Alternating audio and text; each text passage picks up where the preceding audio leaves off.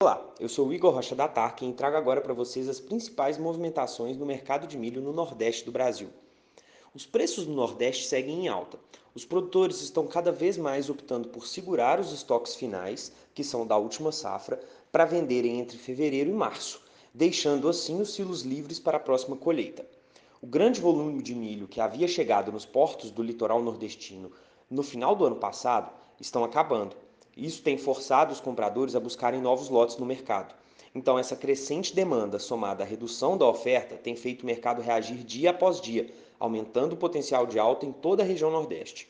No oeste da Bahia, vimos os lotes subindo da média de 80 a 82 para 81 a 83, dependendo ali da região. Já no leste do estado, os preços seguem iguais, variando entre 86 na região de Iambupe a 90 na região de Rio Real. Já em Sergipe, as propostas giram em torno de 88 reais a saca, e mesmo assim os produtores têm optado por segurar mais um pouco. No estado do Tocantins, as propostas estão entre 82 e 83 a saca, em Barra do Ouro e também em Porto Nacional. Por hoje é só. Continue com a gente para acompanhar as movimentações do mercado de milho na sua região.